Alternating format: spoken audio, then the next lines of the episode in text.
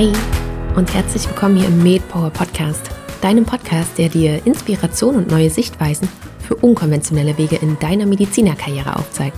Ich bin Caroline und ich freue mich, dass du heute wieder bei einer neuen Folge mit dabei bist und ich begrüße dich ganz herzlich dazu. Dieses Mal habe ich Dr. Mirjam Wagner zu Gast und Mirjam lässt uns an ihrem Weg teilhaben, der sie bis jetzt zu einer Online-Günnsprechstunde geführt hat. Aber das soll noch nicht alles sein. Also Miri ist Fachärztin für Gynäkologie und sie hat sich irgendwann überlegt, dass so wie sie in der Klinik arbeitet, möchte sie das nicht dauerhaft machen. Und warum das so ist, das erzählt sie uns selber im Interview. Und natürlich erzählt sie uns auch, wie sie herausgefunden hat, was sie stattdessen machen möchte. Also, wie schon gesagt, die Online-Günnsprechstunde ist nur ein Teil davon. Denn gerade dieses Herausfinden ist ja auch oftmals das, was, ja, was noch fehlt. Also man weiß zwar, beziehungsweise Frau merkt zwar, dass, äh, dass sie unzufrieden ist oder dass er unzufrieden ist, Mm, aber man weiß da nicht so richtig, äh, was oder wie man das ändern soll. Und Miri lässt uns da, wie gesagt, an ihrem Weg teilhaben und ja, erzählt uns, wie sie das für sich rausgefunden hat und auch, wie sie das jetzt für sich umsetzt. Das war auch das, was für mich so spannend ähm, zu sehen war, beziehungsweise zu hören war, eben wie Miri an dieses Projekt herangegangen ist. Und das Schöne ist, dass Miri so eine sehr erfrischende und aufmunternde Art hat und es hat einfach super viel Spaß gemacht, dieses Gespräch mit ihr zu führen und ich hoffe, dass du beim Zuhören genauso viel Freude daran hast. Und damit geht's jetzt direkt ab zum Interview. Ganz viel Spaß. Ein ganz, ganz herzliches Willkommen hier im MedPower Podcast, Dr. Mirjam Wagner. Ich freue mich riesig, dass du da bist. Herzlich willkommen. Danke, ich freue mich auch, dass ich da sein darf. Hi. Hallo, ähm, Mirjam, bei dir ist es so, dass du dich ja gegen deinen, oder andersrum, du hast dich nach deinem Facharzt dafür entschieden, nicht mehr in der Klinik zu arbeiten, sondern stattdessen, ja, was unkonventionelles und was anderes zu machen. Hol uns doch zum Einstieg bitte einmal ab und erzähle uns, was du dir stattdessen überlegt hast. ähm, eigentlich hatte ich mir gar nicht so viel Konkretes überlegt. Ich habe ähm, meine letzte Arbeitsstelle gekündigt, als die Facharztzeit voll war und bin mit meinem Freund nach Spanien gegangen und habe gesagt, okay, man muss dazu sagen, meine Freunde waren die letzten Jahre davor auch schon immer im Winter in Spanien am Surfen und das hat mich doch zum einen ein bisschen neidisch gemacht und zum anderen dachte ich, Mensch, ich möchte diesen Lifestyle irgendwie auch, aber wie kriege ich das hin? Und da das in der Regelanstellung nicht möglich war, dachte ich, okay, und da auch Nachdenken in einem 80 oder 60 bis 80 Stunden Woche nicht möglich war, dachte ich, okay, ich kündige zu dem Zeitpunkt, wo meine Facharztzeit voll ist und gehe dann zum Lernen nach Spanien. Und das war eigentlich der, der Einstieg da rein oder dann nochmal richtig darüber nachzudenken, was ich jetzt eigentlich so machen möchte. Man muss dazu sagen, dass meine letzte Anstellung auch nicht so so harmonisch war im Team. Von daher hat mich das, also hat sich der Abschied dann auch gar nicht so schwer angefühlt. Und ähm, dann habe ich einfach erstmal ankommen dürfen und habe mir wirklich vier Monate Zeit genommen, um zum einen für meinen Facharzt zu lernen. Und in der Zeit habe ich gemerkt, wie viel Spaß mir mein Fach eigentlich macht. Und die andere Zeit habe ich neben dem Surfen und dem Runterkommen und wieder denken und entspannen, aber wirklich dafür genutzt, mir mal aufzumalen, wie ich mir meine Zukunft so vorstelle. Und das habe ich ganz, ganz, ganz einfach gemacht. Also so, ich habe mir eine Utopie erstellt. So, ich habe mir, ich mal so gern tatsächlich auf Plakaten irgendwas und dann habe ich mir Buntstifte genommen und gesagt, okay, so stelle ich mir das vor. Ich möchte Flexibilität haben ganz ohne, das geht gar nicht oder sowas, sondern ganz frei. Ich möchte gerne im Winter in Spanien sein. Das war tatsächlich ein Punkt, den ich mir da drauf geschrieben habe. Ich möchte aber auch Ärztin sein. Und dann habe ich mir einfach Schritt für Schritt alle Punkte aufgeschrieben, die mir wichtig sind und dann versucht daraus ein Bild zu machen. Und dann hat eine Bekannte von mir, die ich über ein Hilfsprojekt, in dem ich arbeite und das ich organisiere, kennengelernt habe, gesagt, Mensch, ich habe eine Leiharztfirma gegründet. Wir haben das schon lange gemacht in genossenschaftlicher Arbeit. Damals gab es noch Honorarärzte. Nur wir sind jetzt eine Zeitarbeitsfirma und hast du da nicht Lust, einfach mitzumachen? Und zuerst war ich so, uh, Zeitarbeit, uh, keine Ahnung, dann in andere Kliniken. Das hat mich so ein bisschen abgeschreckt. Aber auf der anderen Seite, und da hatte sie schon recht, Miriam, überleg mal, das ist für dich bezahltes Hospitieren. Du weißt gerade gar nicht, wohin du möchtest. Und das ist die beste Möglichkeit, in Kliniken reinzuschnuppern, wirklich zu sehen, was da passiert, wenn man da ein paar Mal ist. Also quasi als externes Teammitglied auch integriert zu werden. Und dann kannst du dir immer überlegen, wenn es dir irgendwo gefällt, dass du da bleibst. Und so bin ich dann in die Arbeitnehmerüberlassung gekommen, tatsächlich. Und äh, das Schöne dabei war dann, dass ich ja, anfänglich hatte ich so ein bisschen Angst, weil ich dachte, huch, das ist ja dann nicht so ein normales Team und so. Aber das Schöne war, dass ich viel mehr Elemente aus diesem Plakat oder dieser im Welt, dieser Welt, die ich mir geschaffen habe, was für mich wichtig ist, integrieren konnte, als dass ich vorher integrieren konnte, als ich noch festangestellt war. Und ähm, ja, das war 2018. 2021 mache ich das immer noch. also du siehst, ich habe bisher keine Klinik gefunden, in der ich auf lange Zeit sesshaft werden wollte. Aber ich habe was ganz Großes gewonnen, und zwar die Zeit nachzudenken und eigene Projekte zu machen. Und das ist so eine tolle Mischung, weil ich auf der einen Seite weiterhin in verschiedenen Kliniken tätig sein darf. Und für mich ist es die Geburtshilfe. Ich bin Gynäkologin, also ich darf immer noch weiter Geburten begleiten, aber in dem Maß, in dem es für mich gut ist. Und auf der anderen Seite, dadurch, dass ich so viel Zeit gewonnen habe, sprießen so viele Energien für eigene Projekte so ins Freie und ich habe tausend Ideen für Sachen, die ich jetzt umsetzen kann, die mir so doll am Herzen liegen. Genau. Wow, so, das klingt, ja, das klingt vor allen Dingen nach einem, aber nach einem richtig tollen Weg, den du bis jetzt eingeschlagen hast und vor allen Dingen, dass du das gefunden hast, tatsächlich jetzt das gefunden hast, was du gerne machen möchtest und dass du das auch super gut miteinander kombiniert bekommst. Dass du auf der einen Seite ärztlich auch noch in der Klinik arbeiten kannst und tätig sein kannst, aber auf der anderen Seite eben auch deine Projekte hast. Und es waren ganz, ganz viele Sachen, die du jetzt gerade angesprochen hast, wo ich gerne nochmal nachhaken will. Du hast auch schon ganz viele Sachen ähm, echt nochmal richtig schön auch formuliert mit dem, dass du gesagt hast, du hast zum Beispiel was Großes gewonnen, dass du diesen Schritt gewagt hast. Und was ich auch super spannend fand, ist, dass du in deiner Facharztweiterbildung gar nicht die Zeit hattest nachzudenken, weil du locker 80 Stunden die Woche sozusagen in der Klinik gefangen warst, in Anführungsstrichen.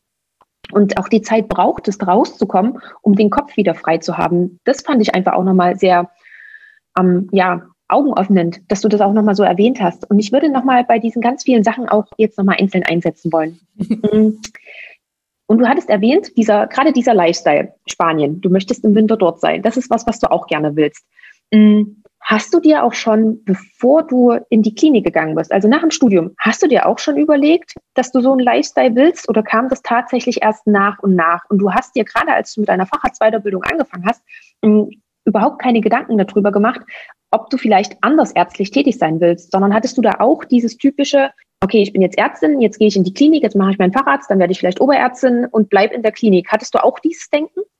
Mm, ich bin insgesamt, glaube ich, in das Medizinstudium so reingeschlittert und ich habe mir lange Zeit gar nicht so viele Gedanken gemacht, was dann da jetzt kommt, sondern ich fand es eher fachlich einfach so unglaublich spannend und so vielfältig, dass ich immer mehr erfahren wollte und immer mehr wissen wollte und habe gar nicht gemerkt, wie ich immer mehr in meine, meine ganzen Interessen, die ich habe, die so groß und so bunt sind, wie die immer mehr verschwunden sind und immer mehr so, ich immer in eine Schiene geraten bin.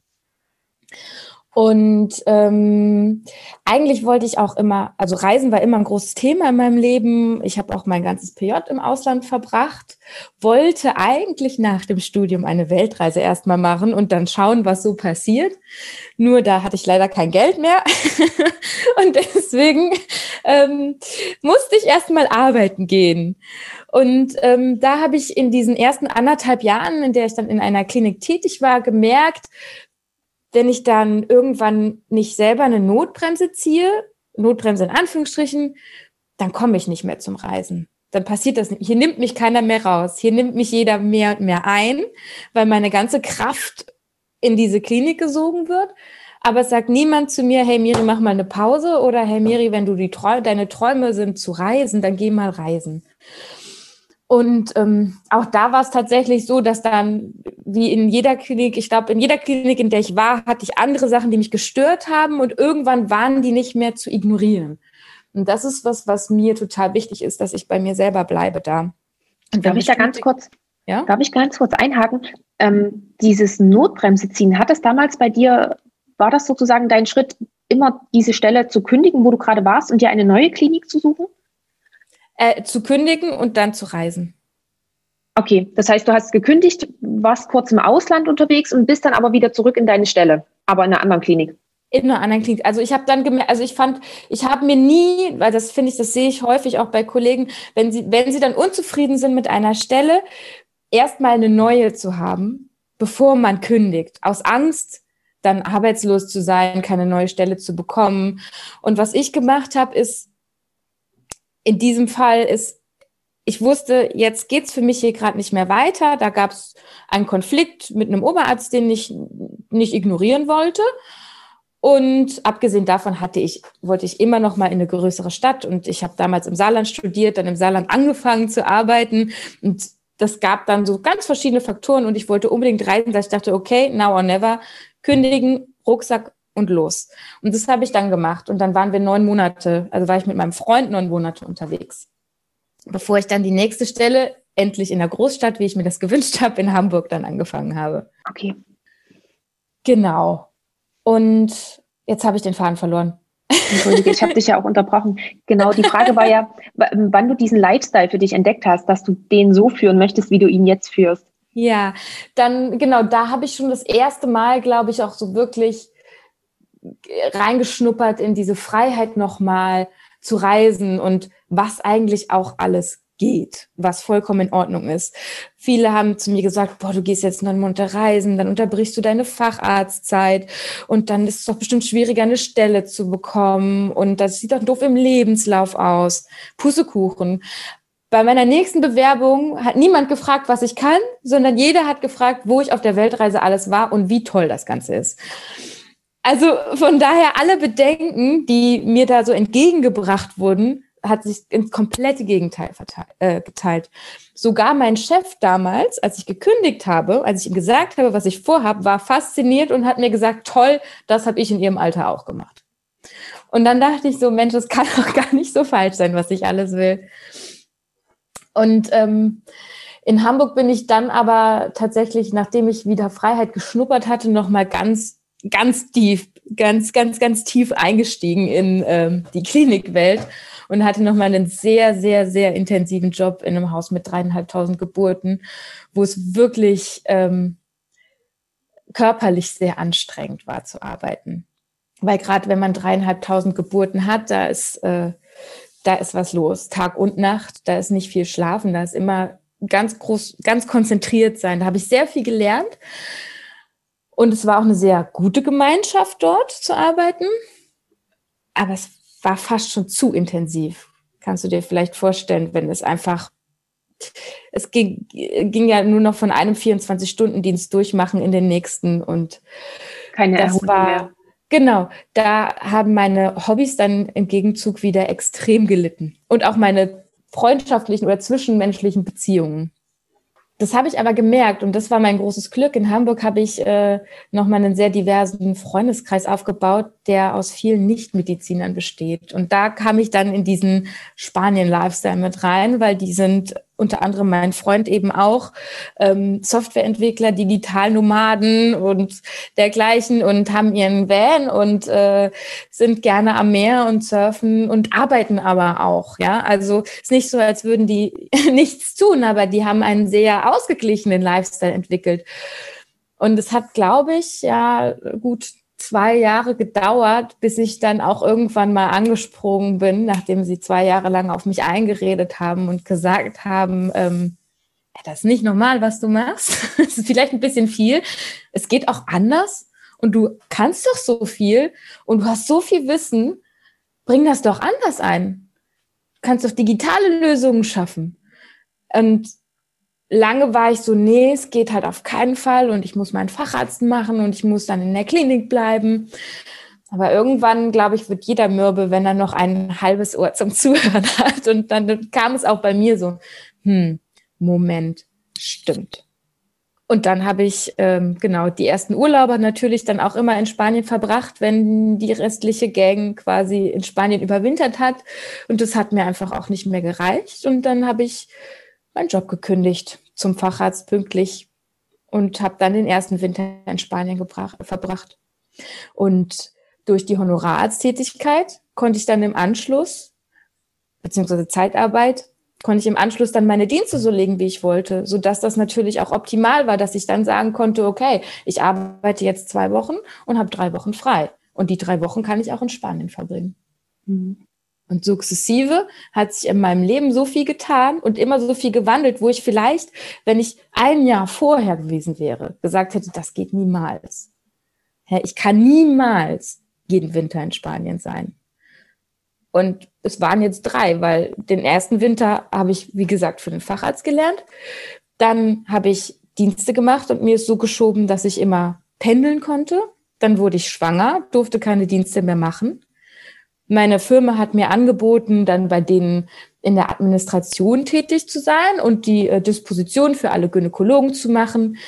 Da hatte ich nochmal eine ganz neue Tätigkeit, wo ich ins Marketing und aber auch in, wie funktioniert so eine Firma reinschnuppern konnte, in ähm, auch Führung Führung von ähm, einem Team reinschnuppern konnte. Da hatte ich ganz viel Verantwortung und ähm, ja, habe die quasi die, die Bühnenabteilung geleitet und habe aber gesagt, das mache ich total gerne, aber nur von Spanien aus. Und dann sagten die, ja, ist ja kein Problem. Du musst ja nur an deinem Computer sitzen. Das geht ja auch von Spanien aus. Und dann war ich den zweiten Winter in Spanien. Und dann war ich schwanger, wie gesagt, habe ein Kind bekommen und dann waren wir in der Elternzeit in Spanien. Jetzt sind es schon drei Winter. Und so viel zu meinem ersten oder mein Ich, was fünf Jahre vorher war, hätte immer gesagt, das geht niemals. Und es geht. Du hast dir deine Welt so gebaut, dass es geht. Richtig. ja. Ein bisschen ziemlich Langstrumpf. Ja.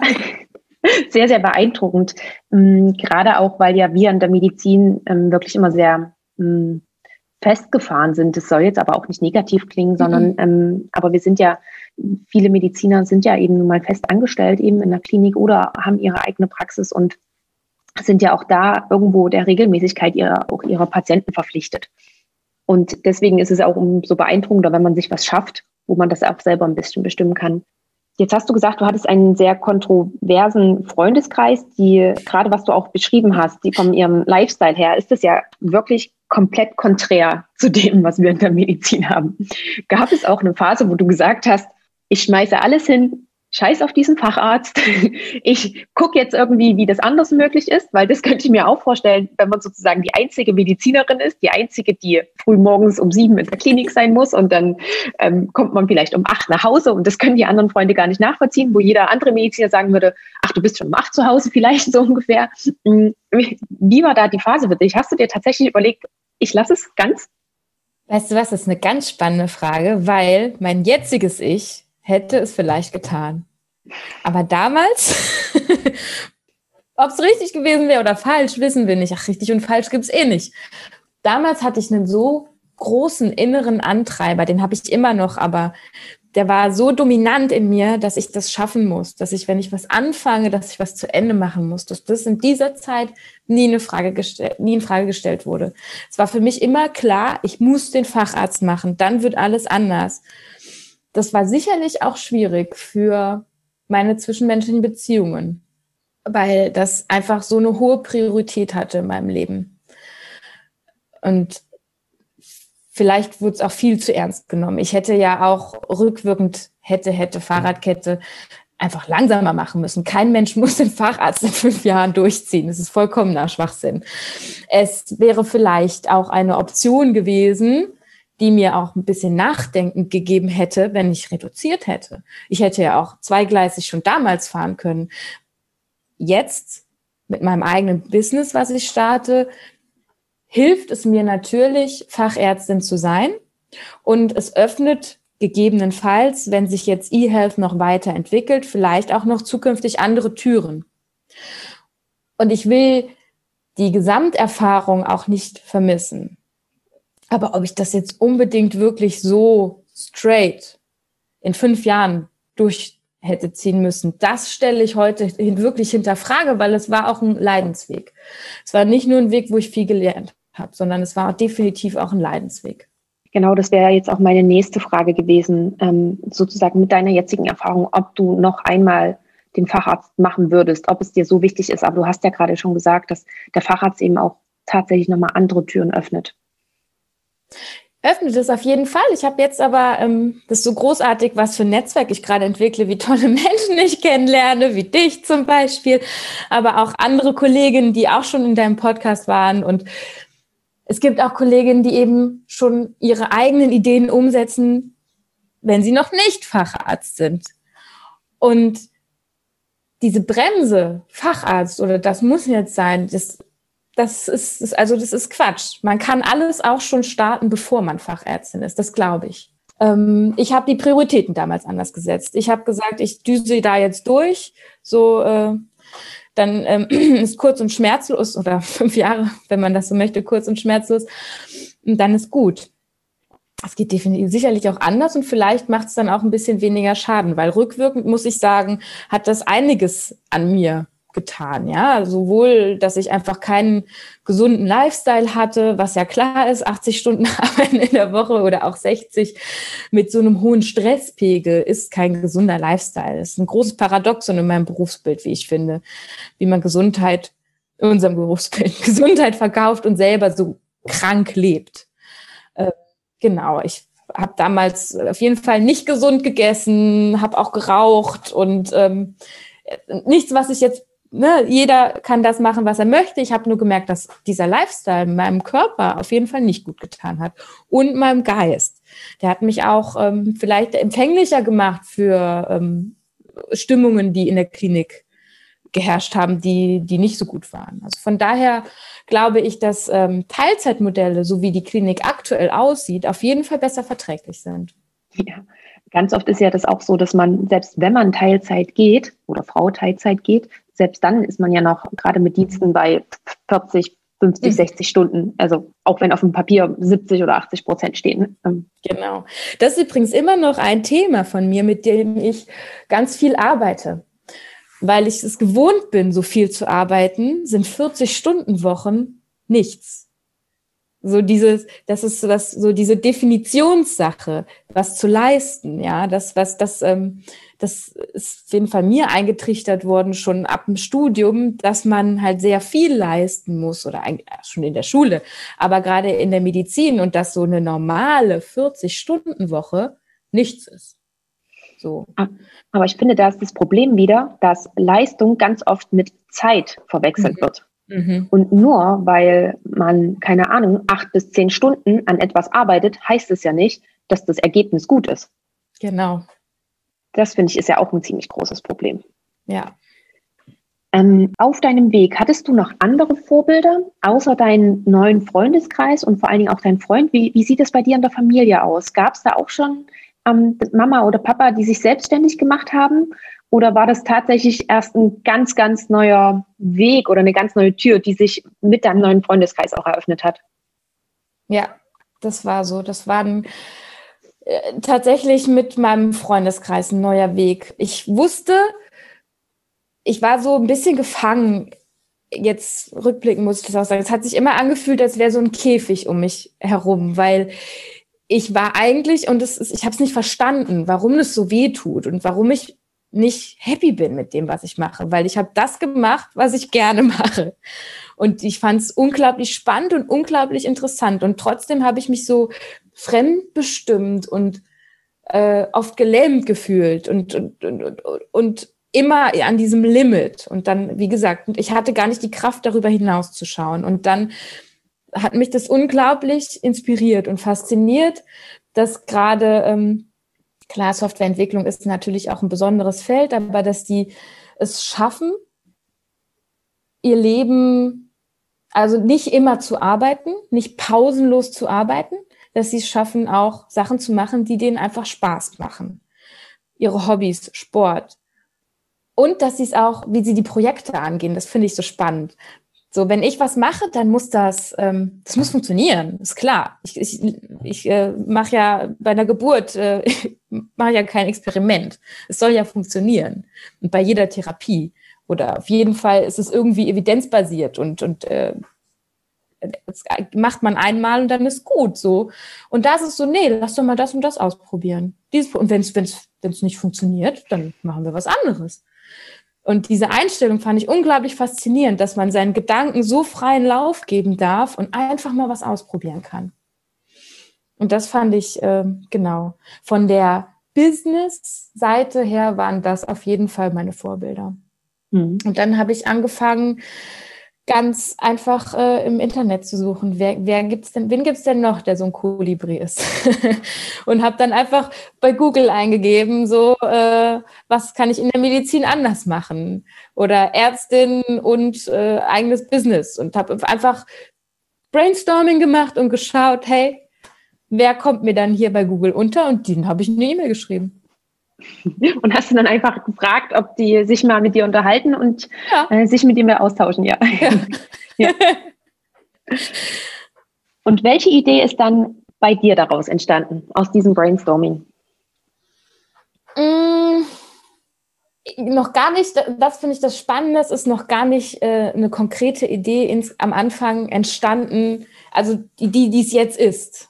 Es ist, es ist im Wandel gewesen. Also das, was als erstes kommt, und das ist mir auch so wichtig zu sagen, muss nicht das Ergebnis sein, sondern es ist nur der Anfang und der darf sich entwickeln. Und ähm, in meinem Brainstorming kam klar raus, ich möchte mein Leben, ich will nicht Work-Life-Balance sagen, aber ich möchte die Sachen, die mir im Leben wichtig sind, mit meiner Arbeit integrieren. Und ich möchte nie wieder keine Zeit haben. Daran arbeite ich immer noch. Aber das sind so die, die zwei Sachen. Ich möchte nie wieder keine Zeit haben zum Nachdenken. Und dann dachte ich so, okay, ich möchte aber auch alles, ich habe so Bilder mir gemalt, ich möchte Ärztin sein und ich möchte die Sachen, die mir aus dem Ärztinnensein wichtig ist, mitnehmen. Und da ist mir aufgefallen, dass ich ähm, mag es gerne, Wissen zu vermitteln. Ich mag den, den ganzen Part, wo es um Wissen geht, unglaublich gerne. Ich habe schon in meiner Uni Studentenunterricht gemacht. Ich habe äh, in jeder Klinik, in der ich gearbeitet habe, auch den Studentenunterricht gemacht, dass mir das nie so aufgefallen ist, dass ich das anscheinend sehr gerne mag und ganz gut kann.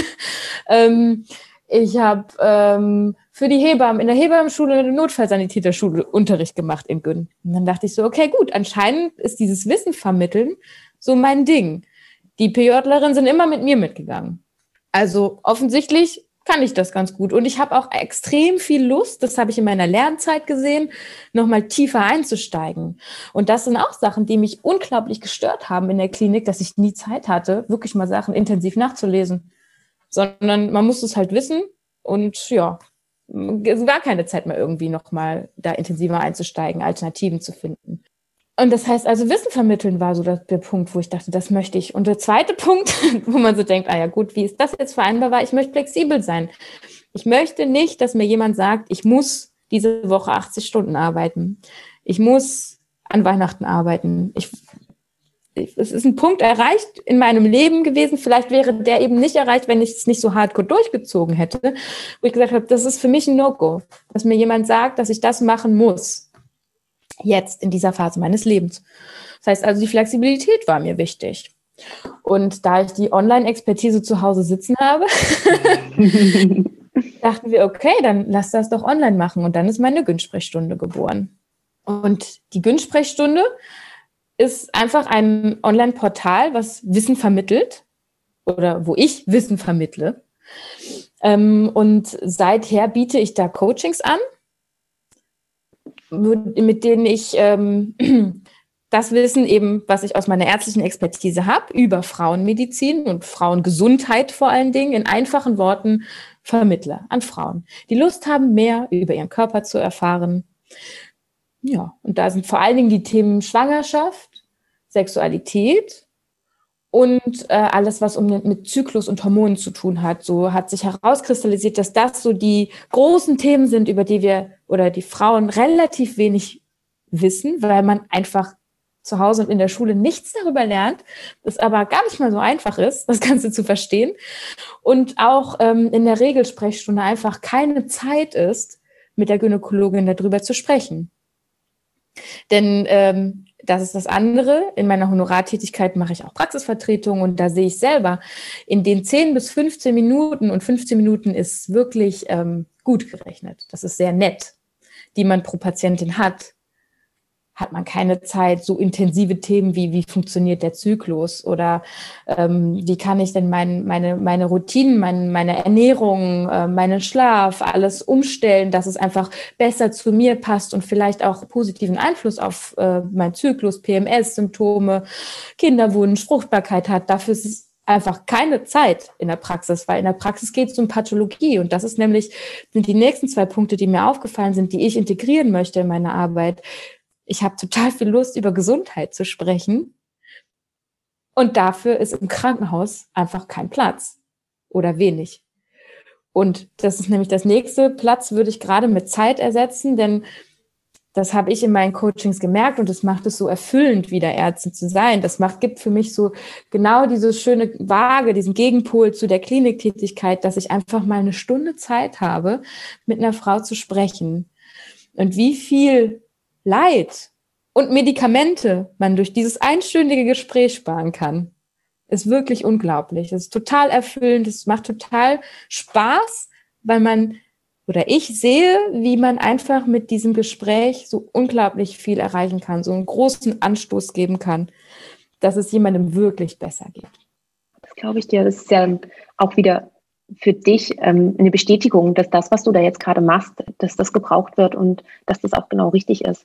Mhm. Mm, wie waren denn dahingehend deine ersten Schritte, als du dann diese Idee geboren hattest, okay, ich möchte gerne eine Online-Gün-Sprechstunde machen?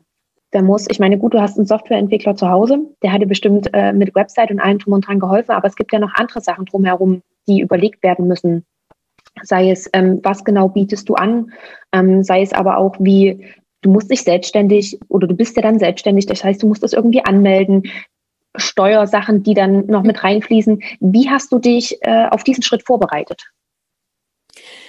Schritt für Schritt. Also tatsächlich Baby Steps. Das ist so das Wichtigste, was ich da jedem, der Lust hat, was anderes zu machen, mitgebe. Wenn man sich diesen ganzen Berg anguckt, was man alles dann jetzt machen muss oder woran man sich einarbeiten sollte, dann ist das ein Riesenprojekt. Aber wenn man es schrittweise einfach angeht und sich nicht verunsichern lässt, dann funktioniert's und dann macht's mega Spaß. Ich bin, was ich schon gesagt habe, ich habe angefangen zu netzwerken. Das heißt, ich habe mir ähnliche Angebote im Internet rausgesucht. Da gibt es nicht viele, das weiß ich, aber da bin ich dann auf Kolleginnen gestoßen, die äh, auch Coaching machen und habe die angesprochen. Sag mal, habt ihr da eine andere Versicherung? Wie habt ihr euch angemeldet? Ich habe einfach ganz einfach gefragt. Ich habe gesagt, hey, ich bin die Miri, ich habe das und das vor, ich habe mega Bock. Was wollt ihr mir mit auf den Weg geben, was ich auf keinen Fall äh, falsch machen sollte oder wo ihr gestolpert seid oder was ihr als essentiell wichtig fandet. Und so bin ich vorgegangen.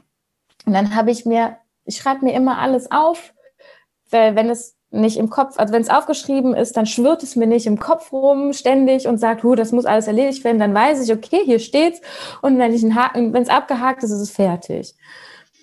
Und dann habe ich äh, ja habe ich äh, eine Webseite begonnen, auch wenn mein Freund sich damit auskennt, war er sehr bedarf darauf, dass ich das alles selber mache. Was auch gut ist, weil jetzt kann ich's. Ähm, dann habe ich äh, in der Ärztekammer angerufen und habe gefragt, sagt mal, ich bin doch Fachärztin, darf ich das nicht online anbieten? Weil mein Initialgedanke war, E-Health boomt, das muss ich doch als Ärztin anbieten dürfen. Nee, darf man leider nicht. In Deutschland ist es, das ist nämlich auch dann, das war mein, mein erster ähm, Tiefpunkt tatsächlich in der Entwicklung, als ich schon alles vorbereitet hatte mit Webseite und die Ärztekammer mir dann gesagt hat, tut mir leid, das ist eine sehr schöne Idee, das wird bestimmt irgendwann kommen, aber zehn Jahre würde ich der Sache noch geben. Wo ich so dachte, zehn Jahre habe ich aber nicht mehr dafür. Nö, das will ich jetzt machen.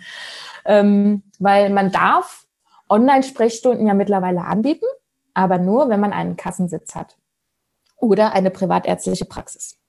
Hab also man muss diesen nicht. physischen Ort haben. Genau, man muss diesen physischen Ort haben, wo man theoretisch Sprechstunden auch vor Ort ausführen könnte. Okay.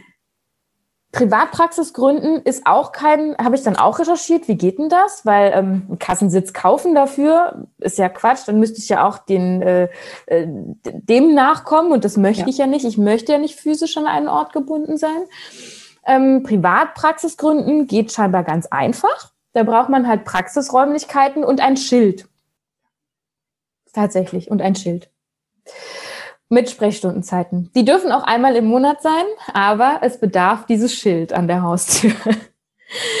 aber auch da dachte ich mir so gut, das wäre sicherlich eine Option, das dann irgendwie hinzubiegen, aber ich will nichts biegen. Ich will das richtig machen.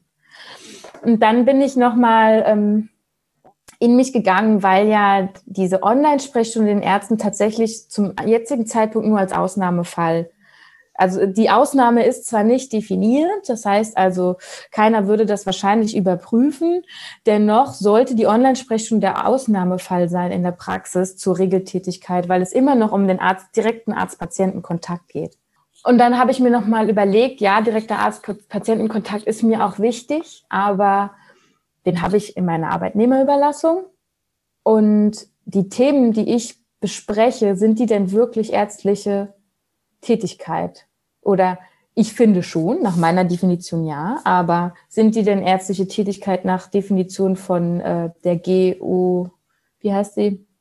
Der, dieser Ordnung, wo man das abrechnen kann, GOE. GOE, hm. Genau, sind sie nicht. Es gibt Beratungszeiten von zehn Minuten, die man abrechnen kann für wie viel Euro? 15? Ich weiß es nicht genau. Und das ist nicht das, was ich tue.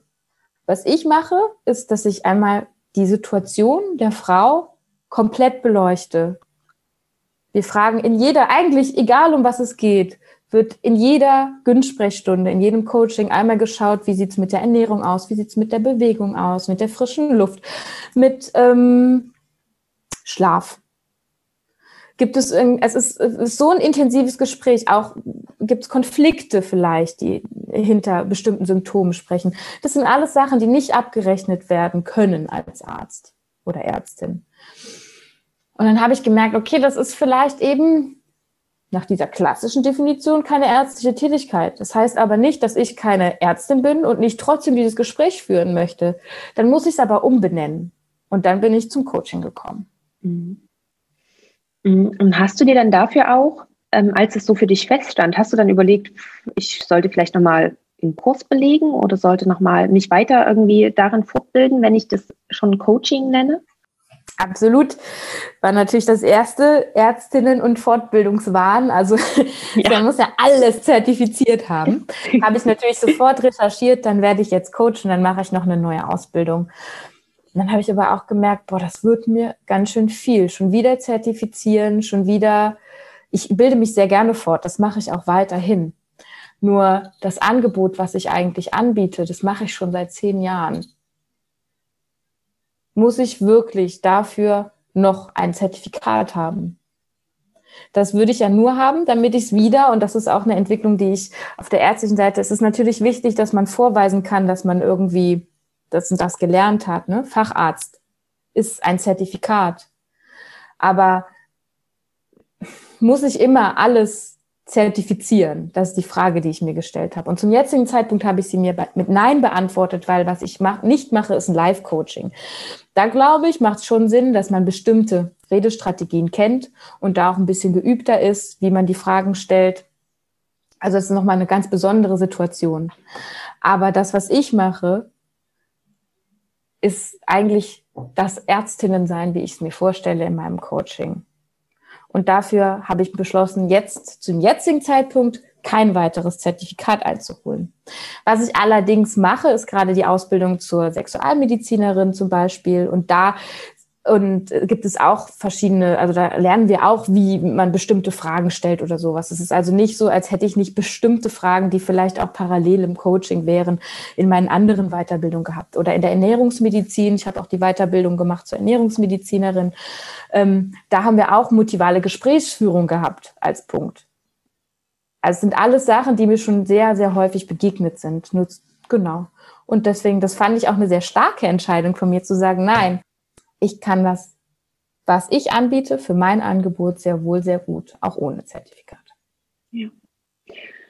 Ähm, wie sieht denn aktuell so ein typischer Tagesablauf oder vielleicht auch Wochen- oder Monatsablauf aus bei dir? Wie hast du das für dich strukturiert, dass du sagst, okay, für diese Zeit habe ich äh, meine Günstsprechstunde und dann und dann ähm, arbeite ich immer in der Klinik? Und wie machst du das auch in der Klinik? Sind das immer 24-Stunden-Dienste, weil du auch gesagt hast, du machst Praxisvertretung? Ähm, hast du da eine Regelmäßigkeit oder sagst du, ich plane monatsweise?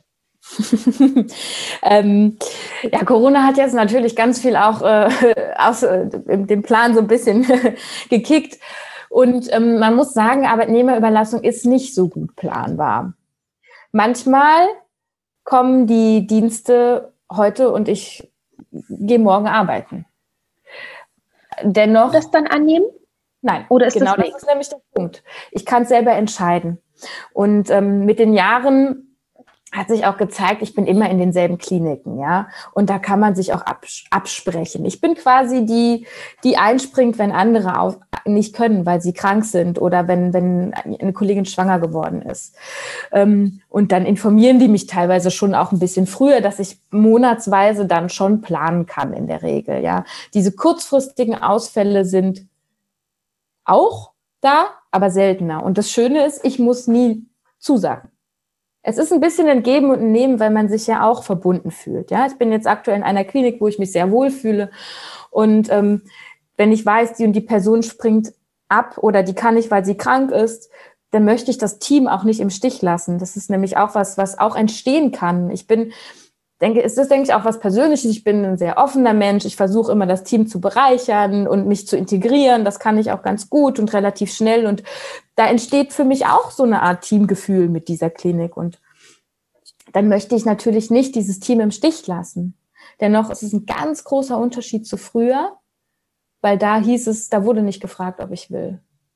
Und jetzt wird gefragt. Und dann sage ich gerne ja.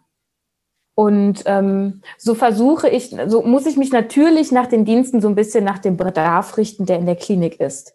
Auch wenn ich mittlerweile sogar schon teilweise Wünsche, Wünsche äußern darf, wenn die den Dienst mal machen.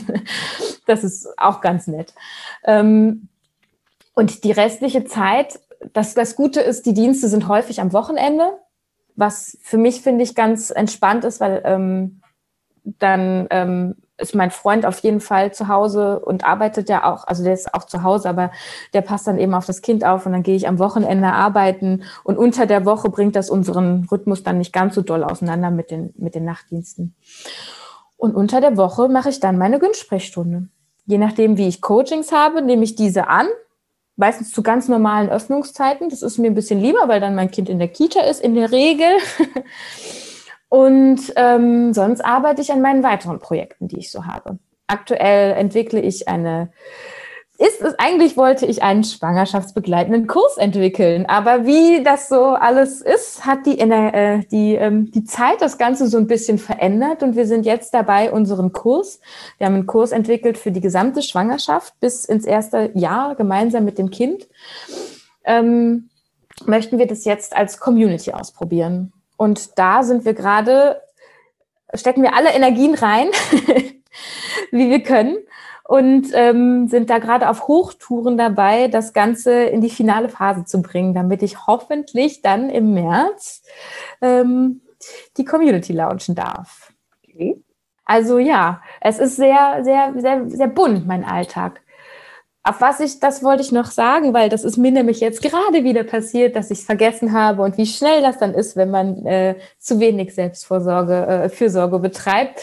Ähm, auf was wir echt achten, ist, dass wir, wenn wir morgens aufstehen, jetzt im Winter fällt es uns ziemlich schwierig, äh, früh aufzustehen, das ist, glaube ich, wegen dem Dunkel. Und die Kleine dann in der Kita ist, dass wir dann als allererstes Sport machen.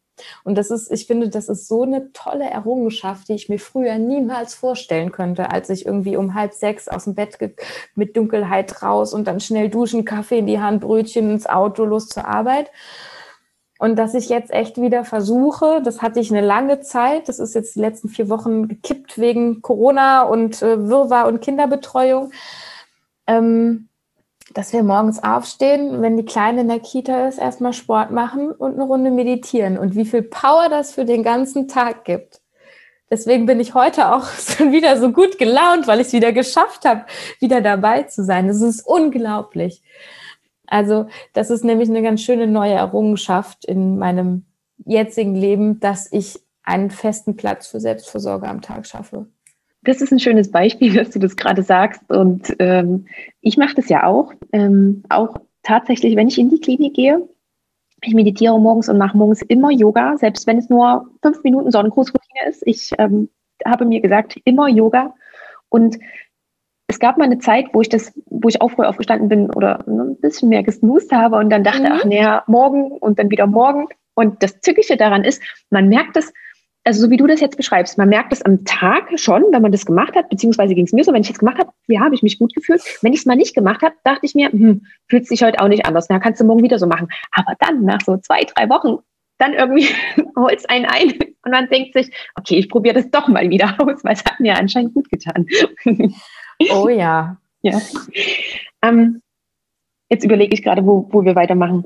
Ähm, du hattest auch schon von deinen Projekten erzählt. Ach so, und was ich noch fragen wollte, wie viele Dienste machst du jetzt ungefähr im Monat und wie viele Coachings hast du parallel oder hast du auch in der Woche? Und ist es das so, dass du das Coaching immer wochenweise machst oder auch, dass du heute mal ein Coaching machst und dann angepasst in zwei Wochen wieder?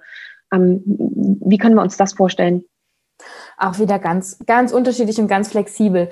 Ich habe ähm, früher habe ich mehr Dienste gemacht, die habe ich jetzt bewusst reduziert, weil ich mich auf den Launch von meinem Kurs konzentrieren möchte. Deswegen habe ich auch keine bewusste Werbung mehr für Coachings gerade gemacht. Ich nehme jedes Coaching gerne und dankend an und merke auch immer wieder, wie, wie viel Spaß das macht. Ich hatte letzte Woche so ein tolles Coaching.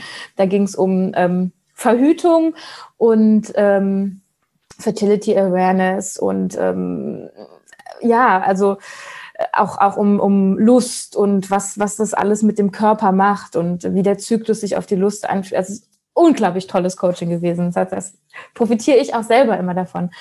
Aber zurück zum Thema. Gerade mache ich ungefähr sechs Dienste im Monat. Das ist schon ganz schön viel.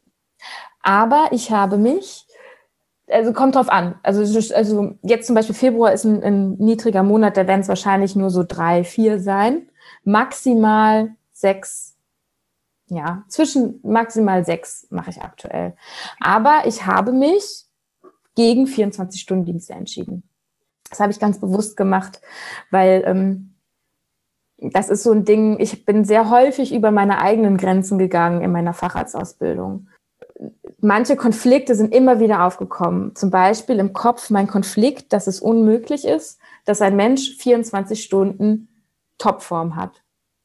Die dass gleiche ein Mensch 24 Energie, Stunden ja. die gleiche Energie hat, wach ist, bewusste, gute Entscheidungen treffen kann. Und dass das egal, wie es in der Klinik aussieht gerade, wie viel Arbeitsaufkommen ist, die Geburtshilfe ist immer unberechenbar. Da kann es von jetzt auf gleich explodieren. Und da muss ich einen klaren Kopf bewahren können. Und das ist etwas, das konnte ich noch gar nicht absehen damals, als ich im ersten Jahr Assistenzarztausbildung war. Also rückblickend muss ich auch da sagen, wie kann man so eine Assistenzärztin alleine in einer 900 äh, Geburtenklinik, äh, wo der äh, Oberarzt zu Hause schläft. Ja. Ähm, das ist, finde ich, unverantwortlich. Damals wusste ich das nicht besser. Und ich war immer gewissenhaft und gut in meiner Arbeit, aber damals wusste ich diese Verantwortung gar nicht erst zu tragen. Aber je älter ich wurde, je mehr Erfahrung ich gesammelt habe, desto mehr habe ich eben diese Verantwortung. Und sobald ich der bewusst bin, muss ich, also ich kann da nicht dagegen, ich kann das nicht ignorieren. Und es ist für mich ein Paradoxon, 24 Stunden theoretisch wach sein zu müssen und eben solche Höchstleistungen. Also wirklich, da geht's ja manchmal auch um Menschenleben. Also wenn, dann wird's richtig, ja. richtig doll. Und das möchte ich nicht mehr. Deswegen habe ich mich bewusst gegen 24-Stunden-Dienste entschieden. Das heißt, du fängst dann abends oder kommst du, wenn, wenn dann sozusagen der Dienst übernimmt, ab 16 Uhr oder ab wann fängst ich du geh, an? Genau, ich gehe zum einen tatsächlich nur noch zu Kliniken, wo es keine 24-Stunden-Dienste gibt. Okay. Ich will jetzt niemals nie sagen, also wenn es, vielleicht gibt es eine Klinik, wo, wo, wo man zu Hause schläft und dann gerufen wird. Und Rufdienst, glaube ich, ist immer noch eine andere Sache als ein Bereitschaftsdienst in einer Klinik, wo es wirklich heiß hergeht. Ich, also situativ will ich das jetzt nicht für immer ausschließen, aber im Großen. Und dann, ähm, ich passe mich, muss mich natürlich deren Dienstzeiten anpassen, aber die maximale Dienstzeit, die ich mache, versuche zu machen, sind eigentlich zwölf Stunden und je nachdem, wie wirklich die Belastung in der Klinik ist, komme ich auch mal um 16 Uhr, also wenn das da eben so ist. Aber eben bewusst und immer mit offenem Auge. Also ich schaue mir immer die Kliniken vorher an. Bevor ich in die Klinik gehe, gehe ich da auch hospitieren und schaue mir das für mich an, weil ich muss das für mich rechtfertigen, ob ich das kann. Nicht für andere. Und es ist egal, was andere machen. Genau, und deswegen sind die meisten, also die eine Klinik, in der ich mich gerade sehr wohlfühle, die hat oft, die hat ein Schichtsystem, die hat Früh-, Spät- und Nachtdienst. Das finde ich super. Weil ich merke, gerade im Level 1 Krankenhaus mit 1600 Geburten bin ich auch nach zwölf Stunden platt. In der Nacht vor allen Dingen. Also das ist dann vollkommen in Ordnung. Und da, das kann ich dann für mich machen. Und das sind dann die Dienste, die ich auch mache. Und ähm, nochmal zurückzukommen, genau, das ist äh, die eine Arbeit. Die andere Arbeit sind Coachings, die ich eben immer immer mache, wie sie kommen auch, aber halt dann am liebsten tatsächlich, wenn die Kleine in der Kita ist und ich auch noch einen Tag zwischen, das ist übrigens auch was mit Pausen gönne, dass ich, wenn ich einen Dienst am Sonntag hatte, dass ich dann nicht am Montagmorgen direkt ein Coaching mache, weil dann kann ich nicht da sein. Für, für so ein Coaching gebe ich mich also gebe ich ja meine ganze Energie für eine Stunde einer anderen Person und will ihr wirklich das Beste Input geben, was ich geben kann. Und das kann ich nicht, wenn ich aus dem Nachtdienst komme oder wenn ich im Nachtdienst Hangover bin. Also auch da schaue ich, dass ich das wirklich so abgleiche, dass ich vorher einen Tag der Ruhe habe, wo ich mich in Ruhe auch darauf vorbereiten kann. Und ähm, die restlichen Tage sind flexibel. So mit, also viel Texten tue ich natürlich gerade für meine Webseite. Ich schreibe auch Blogartikel. Ähm, das sind so Kreativzeiten, die, was, was ich gar nicht kenne aus meiner frühen Tätigkeit, wo man auch in Stimmung sein muss. Das heißt also, ich kann das gerne mal planen. Auch Instagram ist ja ein eigener Job. Ich mache halt viel auf Instagram, weil ich auch, ist auch ein Ziel von mir, ich möchte ganz viel Wissen auch verschenken. Für intensive Beratung ist es auch, ist es natürlich auch wichtig, Geld zu nehmen, weil es soll ja auch mein Lebensunterhalt werden. Dennoch finde ich es auch wichtig, einfach das Wissen, was ich so locker habe, einfach mal zu spreaden. Es gibt so viele Sachen, die sollen viele Frauen erreichen, wie zum Beispiel, dass man Folsäure nimmt in der Frühschwangerschaft und das nicht erst erfährt, wenn man in der zehnten Woche beim Gynäkologen sitzt, weil die wichtige Phase eben die des Kinderwunsches und bis zur zwölften Woche ist. So. Und das sind halt einfach alles Informationen, die gebe ich gerne frei in die Welt und es soll ganz viele Leute erreichen. Inwiefern kommt denn in deiner Planung oder in deiner Vorstellung die du hast von, von deinem weiteren Weg, vielleicht auch die Tätigkeit als Ärztin in Spanien vor. Hast du auch darüber mal nachgedacht? Weil Spanien ist ja anscheinend das Land, was dich reizt, wo du mhm. äh, immer gerne hin möchtest. Hm, wie ist es da vielleicht als Ärztin tätig zu sein? Habe ich auch alles schon recherchiert, als ich in Spanien war natürlich. Ich habe mich sogar schon mit einer Frau getroffen, einer Deutschen, die dort eine Praxis hatte, die sie an mich abgeben wollte. das war mir aber zu früh. Und auch da muss ich wieder sagen, das sind alles ja so Sachen, die vielleicht auf den ersten Moment oder die mir auf jeden Fall als so weit weg und unmöglich erschienen sind. Was habe ich gemacht? Ich wollte wissen, wie sieht's denn aus, wenn man in Spanien arbeitet? Da habe ich doch einfach mal gegoogelt, Frauenärztin in Andalusien, weil ich immer in Andalusien bin, habe direkt eine Deutsche gefunden, habe die angeschrieben, die hat gesagt, ach, wie schön, komm vorbei, dann, dann besprechen wir, ich zeige dir meine Praxis, alles gut. Und dann haben wir uns so gut verstanden, dass sie am Ende des Gesprächs gesagt hat, weißt du, ich will eigentlich nächstes Jahr in Rente gehen, hast du nicht Lust? Also ich will damit nur sagen, wenn man sich für irgendwas interessiert, einfach ansprechen, gnadenlos. Das war ja niemals meine Intention, dass mir da eine Praxis in Spanien angeboten wurde. Ich wollte ja nur mal einfach schnacken, einfach nur mal sprechen. Wie sieht's denn aus? Wie, wie arbeitet man als Ärztin in Spanien? Was braucht man dafür? Und die hat sich super gefreut, hat mir alles gezeigt. Das war so ein, so ein Insight, so ein richtiger Einblick, wie es da drin aussieht. Ganz toll. Und das ist, ist nur durch eine E-Mail passiert wieder. Wäre es denn einfach, ja, total. Also was heißt einfach? In Spanien ist das System anders als in Deutschland. Ähm, da gibt es das ähm, staatliche System und ein privates System. Aber es ist nicht so wie bei uns, dass man ähm, privat versichert ist, was anderes als gesetzlich. Also ist es schon, jeder ist gesetzlich versichert und man kann sich zusätzlich privat zusatzversichern. Und dann ähm, gibt es halt Ärzte, die ähm, die gesetzlichen, also in dieses gesetzliche System kommt man als deutscher Arzt schwer rein, weil man in Spanien schon, ähm, wenn man den, ähm, das Staatsexamen macht, dann kriegt man keine Note, sondern eine Nummer. Und anhand von dieser Nummer wirst du deiner Fachspezifität zugeteilt, beziehungsweise du darfst dir dann dein Fach aussuchen, wenn du dran bist. Und wenn du dann halt Nummer 500 bist, kann es halt sein, dass alle Gynäkologie-Jobs schon weg sind, weil Gyn viel beliebt ist oder so. Oder Chirurgie. Dann musst du halt Hausarzt werden, so. Und dann, dadurch wird das, das ist sehr staatlich reglementiert. Aber der private Sektor ist es eben nicht. Und da ist es wirklich so, wenn man Facharzt ist, dann äh, muss man, man muss sich, glaube ich, in der Ärztekammer anmelden. Das ist jetzt auch schon ein bisschen her, dass ich das recherchiert hatte, kostet nicht viel, muss seine Zeugnisse übersetzen lassen und das war's. Ich glaube, mit einem Geldaufwand von 400 Euro kann man da als Privatarzt arbeiten. Okay, das heißt bestimmt eine Sprachprüfung auch nochmal machen? Oder einen Sprachnachweis weiß bringen? Ich weiß, ja, ja, natürlich. Man muss, glaube ich, ähm, das weiß ich gar nicht so ganz genau. Aber mhm, da ist okay. die Hürde nicht so hoch, dass man da Muttersprachler sein müsste oder, oder extrem gute Spanisch sprechen müsste.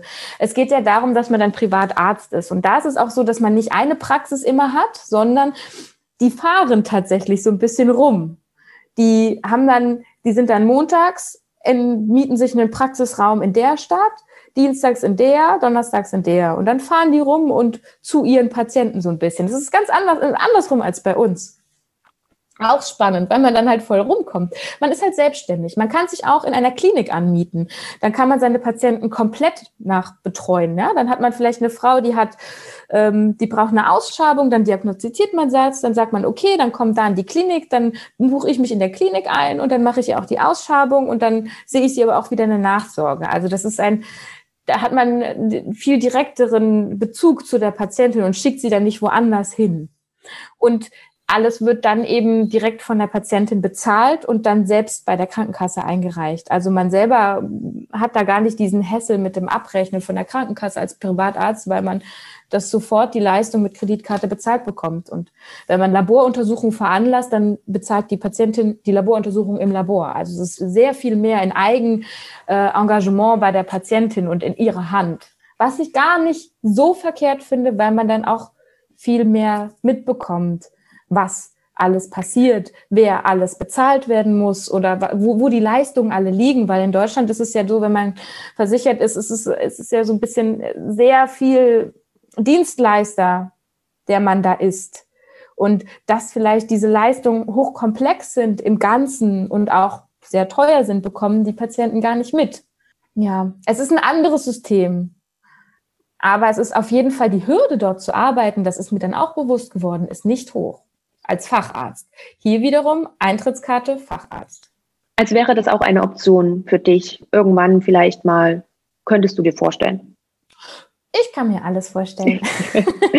hast du irgendwie so einen Fünf-Jahres-Plan, wo du sagst, du hast vorhin schon ähm, euer Projekt, was ihr gerne im, im März launchen wollt, hast du vorhin schon angesprochen. Gibt es auch noch weiteres, wo du sagst, okay, das hätte ich gerne noch in den nächsten fünf Jahren, das schwirrt so in meinem Kopf oder auf meinem Ideenzettel rum? Nee. Ich hatte auf jeden Fall den, diese fünf Jahrespläne immer bis zum Facharzt. Und dann habe ich gemerkt, wie sehr mich mich persönlich dieses, das muss ich dann erreichen, unter Druck setzt. Und ich habe gemerkt, dass das vielleicht, was ich vor fünf Jahren aufgesetzt habe, nicht mehr das ist, was ich heute will. Und deswegen schreibe ich mir tatsächlich so in regelmäßigen Abständen so, wie, wie ein Vision Board. Und da schreibe ich dann immer, ich, oder ich gucke auf mein altes Vision Board, das habe ich mir gemacht damals, als ich äh, ähm, die Facharztprüfung gemacht habe, so, wo will ich hin? Und dann gucke ich immer, mache ich so einen Realitätscheck. Okay, passt das eigentlich noch mit dem, was ich eigentlich so wollte? Und das sind irgendwie nicht so berufliche Ziele, ich will dann eine Praxis oder sonst was, sondern es ist mehr so was wie, ich möchte ich möchte ein Haus in Spanien haben in zehn Jahren. Sowas. Passt das eigentlich noch zu mir? So. Ich möchte weiter ortsungebunden arbeiten. Passt das noch zu mir? Also es ist gar nicht so, dass es ein, Kon also gut, Haus in Spanien wäre konkret, aber das ist ein, für, für später, später. Aber trotzdem, ähm, es ist mehr so diese Art zu arbeiten, die ich immer wieder gucke. Oder es ist nicht so ein Titel. Ich möchte Oberärztin werden, war lange für mich etwas, was ich erreichen wollte, was da auf meinem Zettel stand, aber was ich gemerkt habe, was halt, ja, es ist der Titel, den ich gut finde, aber alles andere passt überhaupt nicht zu mir. Das ist ja auch nochmal ein wahnsinniger Schritt, dahin zu kommen, wo du da jetzt gerade bist und äh, auch diese, diese Art zu denken, beziehungsweise das so mhm. zu machen. Ähm, gibt es irgendwas, was dir bei diesem Prozess geholfen hat, also dahin zu kommen? Hattest du auch nochmal ähm, ja, Vorbilder, Mentoren an deiner Seite oder hast du Hast du eine Buchempfehlung oder kam das wirklich Schritt für Schritt, als du in diesem Prozess warst, hast du das für dich selber entdeckt? Ich habe mir, ja, ich finde, das mit Mentoren ist ein ganz, ganz wichtiger Punkt. Ich habe mir ein Leben lang eine Mentorin gewünscht, schon als ich Assistenzärztin war, aber irgendwie war nie jemand da. Beziehungsweise ich dachte, es war nie jemand da es geht nicht um diese eine Person, was ich gemerkt habe. Zum einen muss ich mir selbst meine bin ich mir selbst meine Mentorin geworden und auch so mein inneres Gewissen, wo ich so dachte, ich, ich muss mir die Regeln selber stellen. Und dann habe ich, konnte ich mir von vielen Menschen ganz wertvollen Input ziehen, der mir dann zu mir gepasst hat. Das heißt aber nicht, dass alles dazu passen muss. Und das habe ich ganz, ganz viele Jahre nicht gecheckt so hatte ich verschiedene Oberärztinnen, die einfach ganz tolle Erfahrungen mit mir geteilt haben oder die in bestimmten Situationen so oder so reagiert haben. Und das heißt aber nicht, dass ich genauso werden möchte wie die oder genauso sein möchte wie die, sondern nur, dass ich da eine ganz tolle Weltsicht oder ganz tolle Ideen und Impulse für mich mitnehmen kann. Und was ich gemerkt habe, ich dachte früher Austausch, also ich habe gar keine Zeit für Austausch mit anderen. Immer diese Podcasts hören und dann noch hier ein Coaching und ähm, dann hier diesen Online-Kurs belegen und dann wird alles besser im Leben. Für diesen ganzen Quatsch habe ich doch alles gar keine Zeit. Aber die wichtigste Zeit, die man hat, sollte man, oder habe ich gemerkt, dass ich, wenn ich die in mich investiere, und mir genau diesen, dieses Feedback hole, diese Inspirationen hole, dass das für mich das beste Mentoring ist, was ich haben kann. Ich habe zum Beispiel ähm, angefangen, den Podcast von der Laura Marlina Seiler zu hören. Und auch da, ist, also ich finde das ganz toll, was sie macht. Ist bestimmt bei vielen umstritten und ich kann nicht mit allen Sachen d'accord gehen. Aber die Quintessenz dahinter, und da habe ich auch tatsächlich dann in meiner Elternzeit diesen äh, einen Kurs bei ihr belegt, das hat mir so viel Kraft gegeben, das hat mir so viel Ressourcen gegeben, mein eigenes Projekt hochzuziehen. Also diese ganze Webseitenentstehung, die ich, also die Günsprechstunde äh, zu launchen an sich, habe ich gemacht, während ich den, die Rise Up in Shine Uni von Laura Marlina Seiler gemacht habe weil die mir so viel Struktur gegeben hat und so viel Handwerkszeug an, wie gehe ich achtsam mit meinen Ressourcen um. Da habe ich ganz viel Coaching-Skills gelernt bei ihr. Unglaublich. Also das hat mir Power gegeben und Insights für meine Günsprechstunde, die ich da selber einfach anwende. Und ähm, so habe ich mir meine Mentorinnen so Stück für Schritt besucht oder Mentoren auch, auch im medizinischen Bereich. Also es ist nicht eine Person, das ist mir so ganz wichtig. Und ich treffe mich auch immer wieder, und das ist noch was, was ich auch ganz wichtig finde zu sagen, mit Menschen, die mich inspirieren. Das ist so der zweite Punkt. Das bringt so viel, sich mit verschiedenen Menschen auszutauschen über das, verschiedene Themen. Es muss nicht dann, es muss nicht direkt ein Produkt daraus entstehen, aber die Ideen, dieser Ideenaustausch ist so wertvoll. Und der macht alle Projekte, die man hat, so viel runder und wertvoller. Und das ist was, was mir, mir ganz, ganz gut tut. Aus verschiedenen, eine Freundin von mir, die habe ich online dann über diesen Kurs tatsächlich kennengelernt. Die ist Unternehmensberaterin und macht Zukunftsvisionen für, wie kann unser Bildungssystem aussehen, wie kann unser Gesundheitssystem aussehen. Die macht Utopien wie es sein soll. So wunderschöne Gedanken. Das ist so großartig, auch sich mit so ganz initial vielleicht fachfremden Menschen so gut austauschen zu können. Also das ist so mein Ding. Ich habe mir meine Mentorin, ich war mir selbst dann irgendwann meine Mentorin und habe mir das, das, was ich von vielen Menschen wollte, so das Beste rausgezogen, also so viel Inspiration bekommen. Und das ist wichtig. Das ist wichtig. Dieser Austausch ist wichtig. Und ich finde, Podcasts bieten wirklich ein richtig gutes Medium dafür mittlerweile. Das finde ich richtig cool. Ja, finde ich auch. Ja. ähm, ja, schön, dass du das nochmal so zusammengefasst hast. Und wir reden jetzt ja schon seit knapp einer Stunde, seit einer guten Stunde sogar schon. Ja, ich könnte mich tatsächlich noch viel, viel länger mit dir unterhalten, aber ich glaube, wir, wir müssen einfach mal zum Schluss kommen. Ja. Mm, gibt es noch etwas, was du vielleicht hinzufügen willst, äh, was dir noch wichtig ist und was wir heute vielleicht noch nicht angesprochen haben? Mm, ich glaube, die wichtigsten Sachen habe ich jetzt ein paar Mal schon gesagt. Ähm, ich finde, wenn, wenn man merkt, also das war bei mir so, dieses, ich habe dieses Bild von diesem Käfig gehabt. Man, wenn man merkt, irgendwas stimmt nicht, dann darf man dahinter gucken. Und diese Medizinlaufbahn, diese klassische Medizinlaufbahn, die ist so eng gefasst. Und ich, da, da, da ist so wenig Platz, nach außen zu gucken. Aber wenn man für sich merkt, pff, da stört mich was, dann lohnt es sich, alle, alle Kraft da reinzusetzen, einfach mal über diese Mauer zu gucken, um zu schauen, was noch alles gibt. Und man wird extrem überrascht sein, was man alles machen kann, wie viele Optionen es gibt. Also für mich war das echt so, pff, was? Das geht auch? Ja, und es geht total viel und es geht total viel, was dann auch unter Umständen besser mit den eigenen, mit dem eigenen Lebensstil und aber auch Wünschen, die man vielleicht gar nicht zulassen wollte, weil man denkt, das ist viel zu schön, wie bei mir eben Winter in Spanien zu sein. Das ist doch so schön, das kann nicht wahr sein.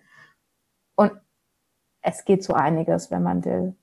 Und es macht einen nicht zu einem schlechteren Arzt. Im Gegenteil, seit ich meinen Weg so gehe, wie ich ihn gehe, kriege ich so viel positives Feedback, so viel habe ich früher nie bekommen, weil ich einfach viel mehr strahle, viel entspannter bin, viel gelassener bin, mit Stresssituationen viel besser umgehen kann.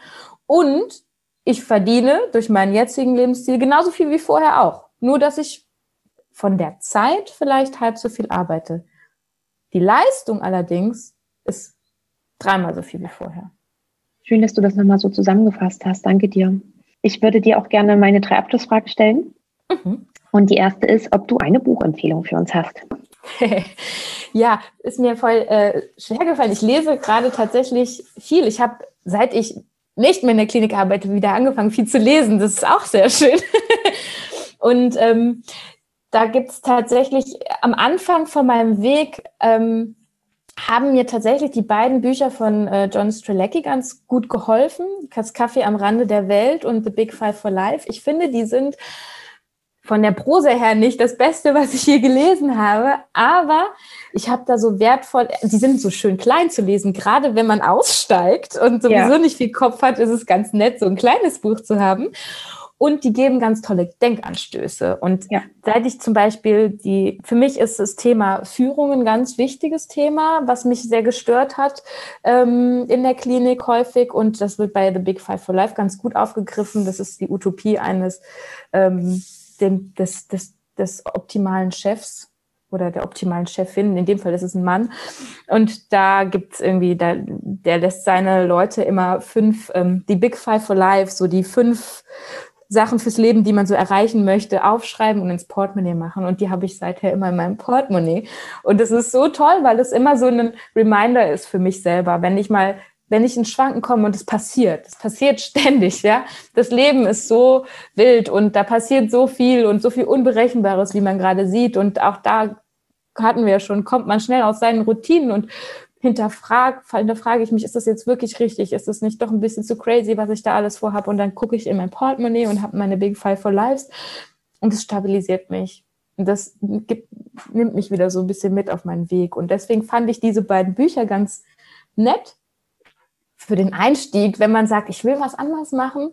Ich hinterfrage mal so ein bisschen was. Und das, also gerade wenn man in, in die Business-Richtung geht, könnte das gute Denkanstöße geben.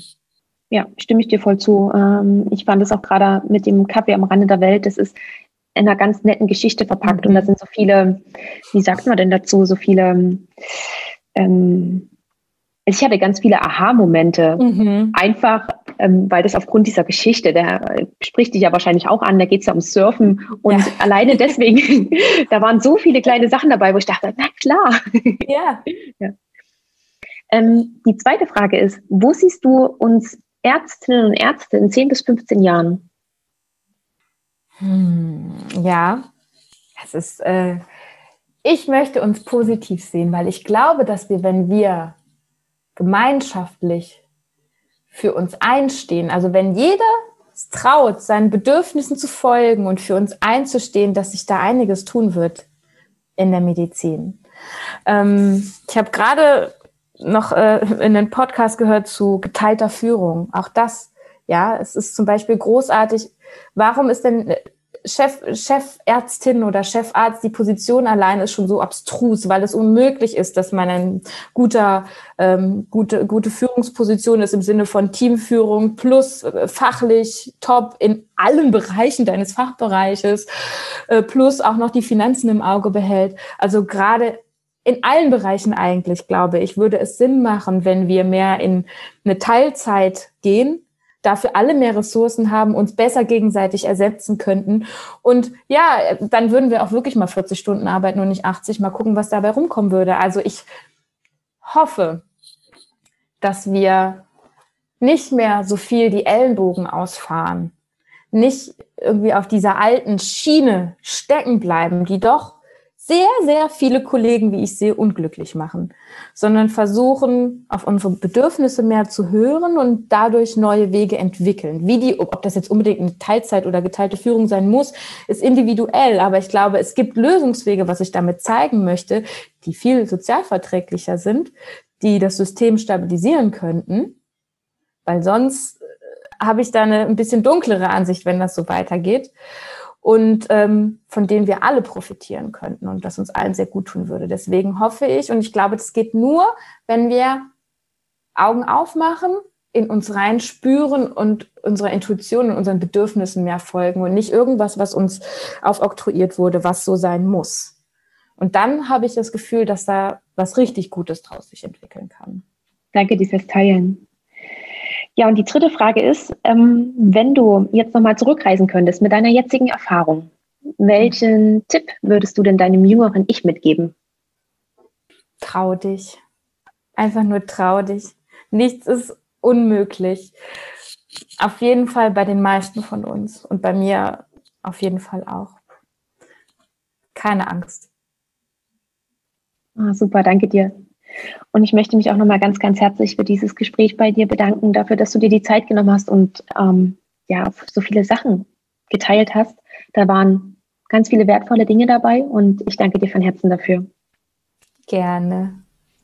Das war das Interview mit Dr. Mirjam Wagner. Ich hoffe, es hat dir gefallen und ich hoffe sehr, dass du wieder einiges für dich mitgenommen hast. Vielleicht ja, hat dich auch der Prozess, den Miri beschrieben hat, beziehungsweise ihren Weg. Mm, genau, daraus hoffe ich ganz einfach, dass da vielleicht einiges für dich mit dabei war. Wenn du mehr zu Miri erfahren möchtest, so schau am besten einmal in die Shownotes nach. Dort findest du sowohl den Link zu ihrer Webseite als auch zu ihrem Instagram-Kanal. Und falls sich auch zum Beispiel das angesprochene Projekt Liam näher interessiert, so findest du auch dort alle relevanten Informationen. Ähm, Gerade auf Instagram ist Miri sehr aktiv und wie gesagt, falls dich das alles näher interessiert oder falls du auch gerne Kontakt zu ihr aufnehmen möchtest, weil du vielleicht noch eine andere Frage hast, die wir hier im Podcast gar nicht beantwortet haben, so melde dich super gerne bei ihr.